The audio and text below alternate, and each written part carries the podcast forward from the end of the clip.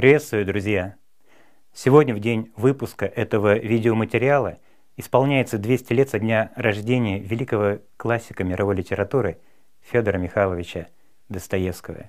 И сейчас мы поговорим с вами о его романе «Братья Карамазовы», точнее, о главе «Великий инквизитор», о тексте в тексте, где религиозная философия Достоевского приобрела своеобразную квинтэссенцию всего символического творения писателя – на стыке великих и вечных противоречий жизни не каждый способен осознать глубину человеческого сердца, многомерность его духа в череде потребностей его человеческого естества.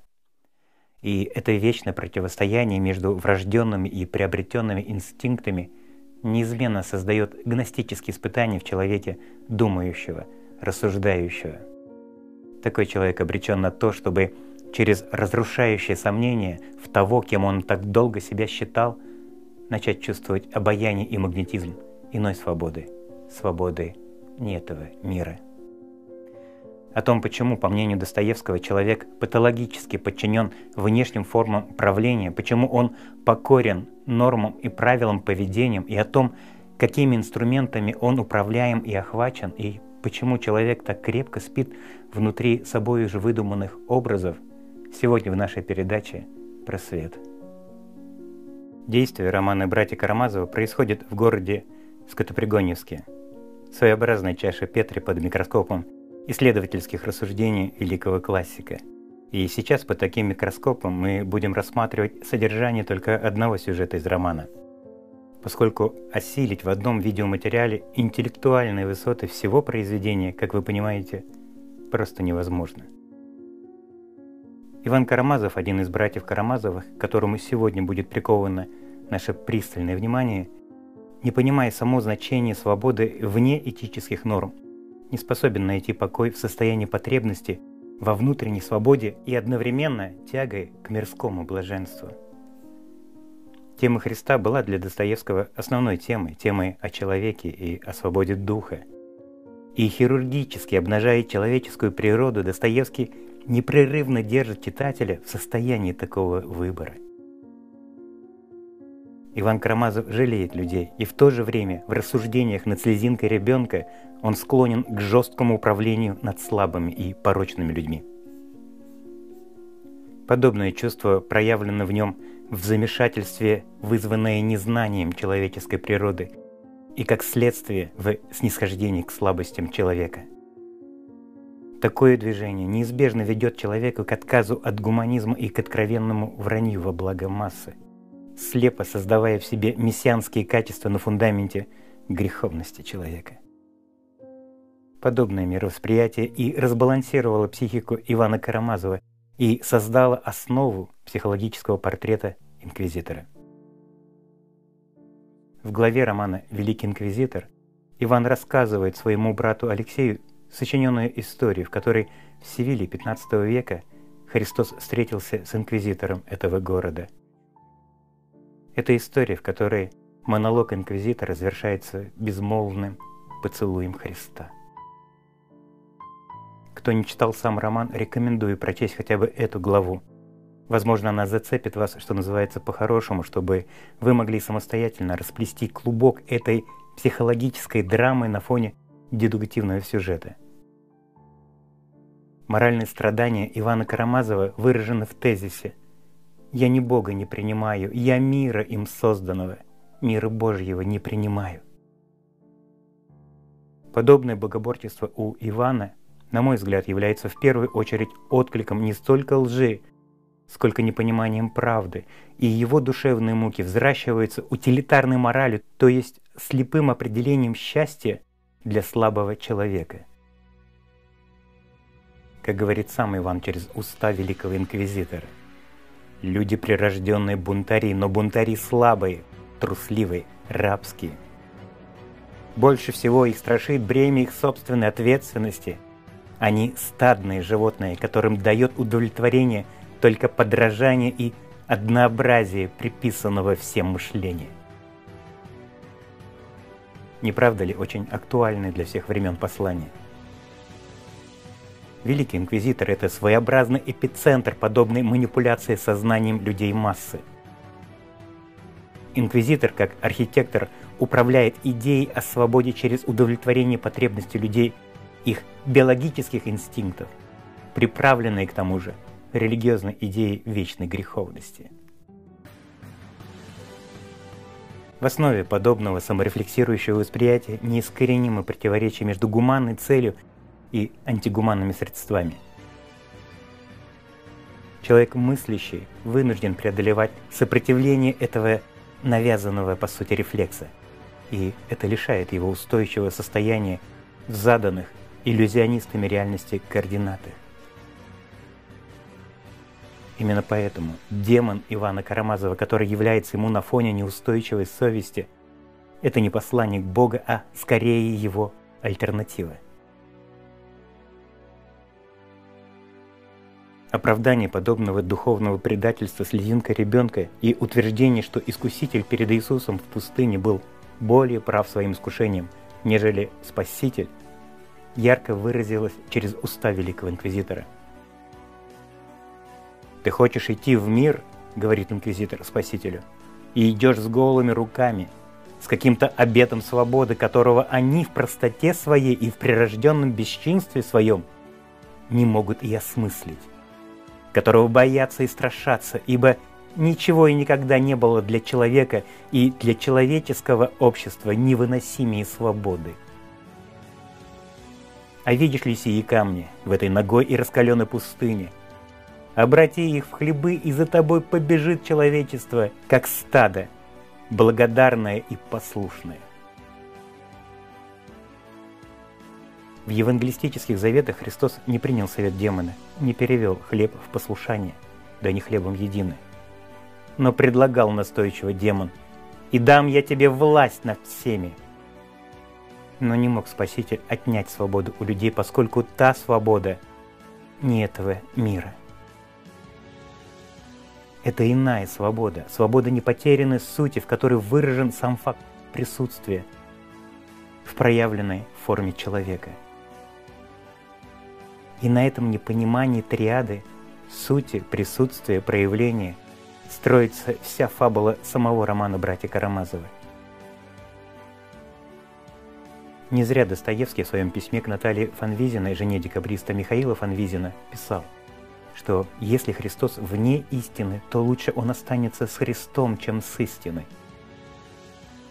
То есть для Достоевского Христос – это в первую очередь состояние, а не объяснение состояния в виде математической истины. Состояние, которое описано Достоевским в письме дословно как прекрасное, глубокое, симпатичное, разумное, мужественное и совершенное. Учитывая кратковременное трансцендентное состояние во время падучей болезни, эпилепсии, которой страдал Достоевский, он распознавал кратковременные опыты озарения, что не могло не влиять на подобное мировосприятие писателя. К слову, некоторыми критиками считается, что Достоевский помимо эпилепсии страдал шизофренией, но это, конечно же, не так – Подобные психические проблемы были выражены у Ставрогина в «Бесах» и у Версилова в романе «Подросток» и описаны писателем со специфической тонкостью и правдоподобием. Но давайте вернемся к самому инквизитору, чтобы в дальнейшем также отследить не просто глубину творчества Достоевского, но и его кратковременные опыты просветления. Инквизитор, со слов Ивана Карамазова, пророчествует – во имя хлеба земного восстанет на Христа Дух земли, и человечество пойдет за ним. На месте храма воздвигнется Вавилонская башня. Но промучившись тысячу лет, люди вернутся к римской церкви, исправившей дело Христа.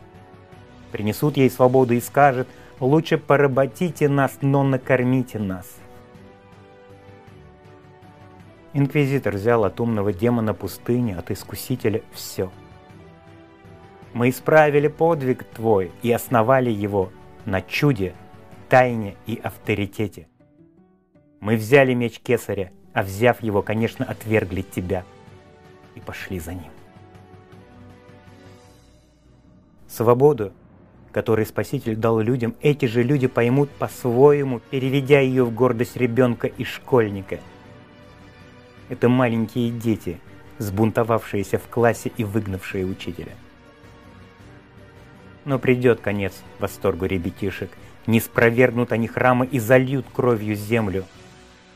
Но догадаются, наконец, глупые дети, что хоть и бунтовщики они, но бунтовщики слабосильные – собственного бунта не выдерживающие. Приползут они тогда к тем, кто даст им хлеб, со словами «накормите нас, ибо те, кто обещали нам огонь с небеси, его не дали». И тогда мы уже и достроим их башню, ибо достроит их тот, кто накормит, а накормим лишь мы во имя Твое и солжем, что во имя Твое.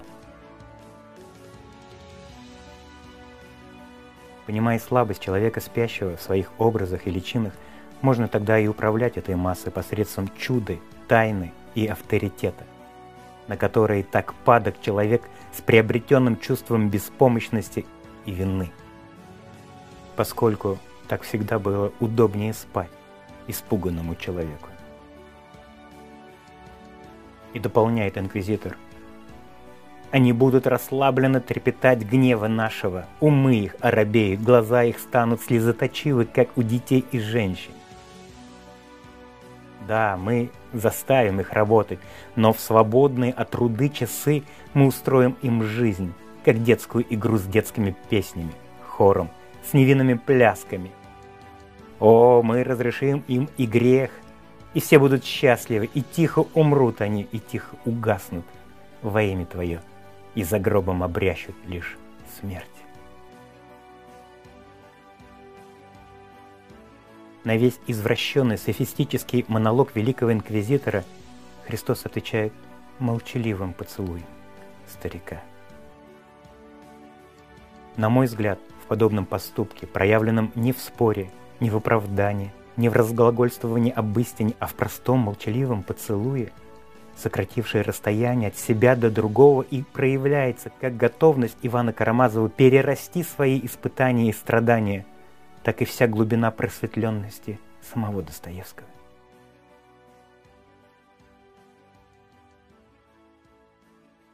Суть основной претензии к Христу заключается в том, что, по мнению инквизитора, тот не только не освобождает людей от проблем жизни, но и при этом придает духу человека бремя свободы – не давая четких алгоритмов движения к ней. Но не свобода обременяет человека, а его невежество и потребность жить по алгоритмам своих хозяев, которых сами же и выбирают. Таким образом, основная мысль, определяющая качество Великого Инквизитора, это идея земного рая на фоне внушаемой людям совести, смирения и покорности – но невозможно построить рай на земле, отказавшись от неба. Писатель-философ Генри Таро говорил, не печаль наша печальна, а наши дешевые радости.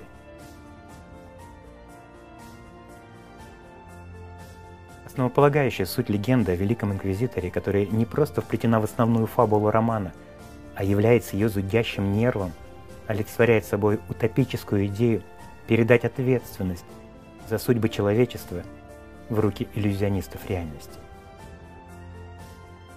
Но для человека думающего, для его изначальной сути, который не нуждается во внешних приметах и формах, жизнь в подобных идеях создает ломку прежних ролей. Проективный характер собственных пределов понимания сперва создает боль сомнения в то, что человек якобы знает о себе –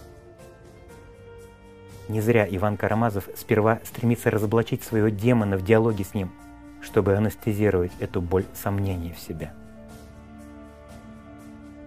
Он уходит в эти сомнения, в протесты, не осознавая того, что сделанный им ранее выбор не просто управляет им самим, но и наполняется новой волной кризиса, скрытого за предательством и бунтом перед Богом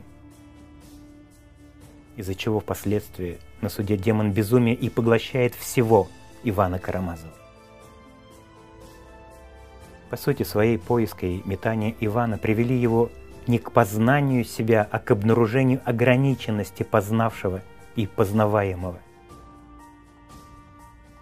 На этом ментальном перевертыше формируются в человеке все основные процессы богоборчества и богоискательства.